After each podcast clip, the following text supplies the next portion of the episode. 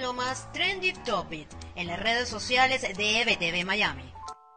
Es 4 de febrero y estas son las tendencias en Venezuela, Estados Unidos y el mundo.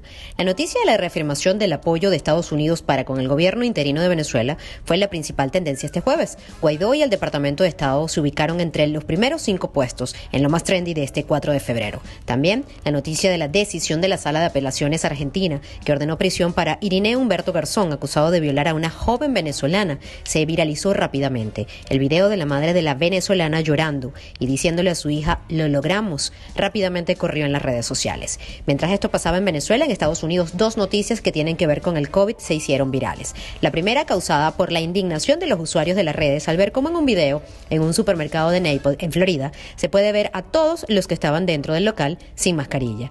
Y además, lo que ocurrió en una famosa cadena de tiendas de comidas cuando una persona que fue criticada por no usar mascarilla, luego llegó con pistola en mano y se llevó su comida. Y la etiqueta World Cancer Day es la tendencia mundial. La lucha contra el cáncer, una de las enfermedades históricamente que más ha cobrado vidas, por lo que los usuarios hoy se hicieron solidarios con quienes batallan diariamente contra esta terrible enfermedad. Estas y otras informaciones podrán ampliarlas en nuestro portal web ebtv.online y seguir nuestras cuentas en redes sociales arroba ebtv Miami y arroba ebtv digital en todas las plataformas disponibles. Soy Karen Aranguibel y esto es lo más trendy de hoy.